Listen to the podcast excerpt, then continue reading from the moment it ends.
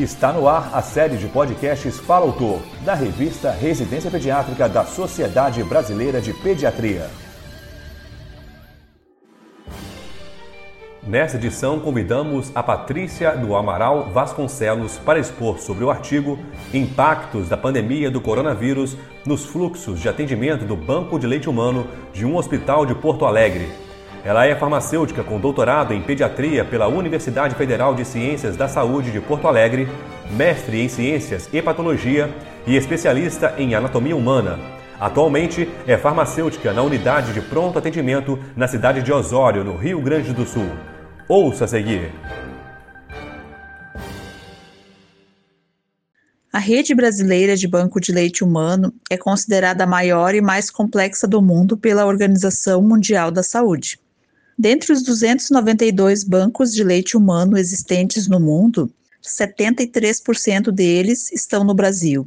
Essas unidades beneficiaram entre 2008 e 2014 88% de todas as mulheres assistidas no mundo e contaram com o apoio de 93% das doadoras de leite. As mulheres brasileiras foram responsáveis por 89% da coleta dos 1,1 milhão de litros de leite humano doados no mundo, beneficiando 79% de todos os recém-nascidos nestes espaços, tornando o Brasil o país que registra o maior número de doadoras de leite humano no mundo. Nos últimos três anos, segundo a Organização Mundial da Saúde, 170 mil crianças foram beneficiadas pelos bancos de leite humano no Brasil. Devido à pandemia do coronavírus, houve a necessidade do afastamento social com o consequente risco de redução de doação de leite humano nas unidades neonatais. As recomendações de amamentação e doação de leite humano passaram a contar com medidas adicionais de prevenção e controle de infecção, como o uso de máscaras, higiene das mãos e limpeza de superfícies. Pesquisas recentes sugerem que o leite materno não é uma via de transmissão vertical. Além disso, os anticorpos para SARS-CoV-2 foram detectados no leite materno, sugerindo um potencial benéfico protetor, reforçando a necessidade de manter a captação de leite humano para uso nas unidades neonatais. Por isso, com a evolução da pandemia, havia um risco de redução no número de atendimentos e captação de leite humano no banco de leite, com isso, o objetivo do, do, estudo foi compreender os impactos da pandemia pelo novo coronavírus na doação de leite humano através da avaliação do fluxo de atendimento e captação de leite humano no banco de leite do Hospital Santa Clara de Porto Alegre. Realizou-se um estudo epidemiológico de corte transversal através de uma comparação do fluxo de atendimento e do volume de leite humano retirado no banco de leite entre os períodos pré e durante a pandemia.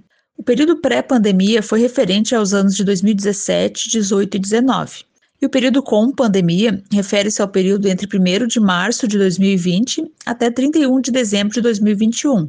E os resultados demonstraram que o número de atendimento em grupo durante a pandemia apresentou uma redução significativa, com uma média de 0,2 atendimentos e um desvio padrão de 0,9, em comparação ao período sem pandemia, que teve uma média de 31,1 atendimentos e um desvio padrão de 13,6.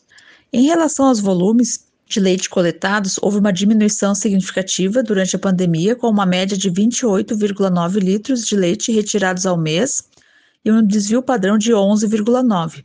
Em relação ao período sem pandemia, que apresentou uma média de 59,8 litros de leite humano retirados ao mês e um desvio padrão de 29,2.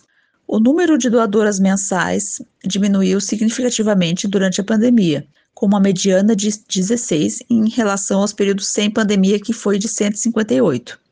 Portanto, as ações do Banco de Leite Humano do Hospital Santa Clara de Porto Alegre foram atingidas diretamente pela pandemia, prejudicando o atendimento das mães e dos bebês saudáveis. Além disso, o impacto da redução da doação de leite humano nos bancos de leites pode ter sido ainda maior nos prematuros internados, tendo em vista que o uso do leite humano, em comparação com o uso de fórmula, reduz a mortalidade neonatal e a ocorrência de sepse e enterocolite. Os bancos de leite humano são um dos componentes mais estratégicos da política pública em benefício da prática da amamentação. Recentemente, as ações dos bancos de leite humanos foram atingidas diretamente pela pandemia Neste estudo, observou-se que o número de doadoras mensais também diminuiu significativamente durante a pandemia em relação ao período sem pandemia. Esse resultado pode estar relacionado ao receio das mães em ir ao banco de leite durante a pandemia. Porém, o número de bebês internados e que necessitavam de leite humano aumentou. Durante a pandemia, foi recomendado manter o aleitamento materno pelas mães com suspeita ou diagnóstico confirmado da doença, adotando os cuidados necessários de biossegurança para evitar a transmissão da doença para o recém-nascido. Deste modo, é necessária a constante atualização sobre o tema, em virtude das diversas pesquisas envolvendo a pandemia do coronavírus e doação de leite materno nos bancos de leite humano. Você ouviu a Patrícia do Amaral Vasconcelos expondo sobre o artigo Impactos da pandemia do coronavírus nos fluxos de atendimento do Banco de Leite Humano de um hospital de Porto Alegre. Para ouvir todos os podcasts, acesse a página da revista Residência Pediátrica na internet. O endereço é residenciapediatrica.com.br barra mídia barra podcast. Residência Pediátrica, a revista do pediatra.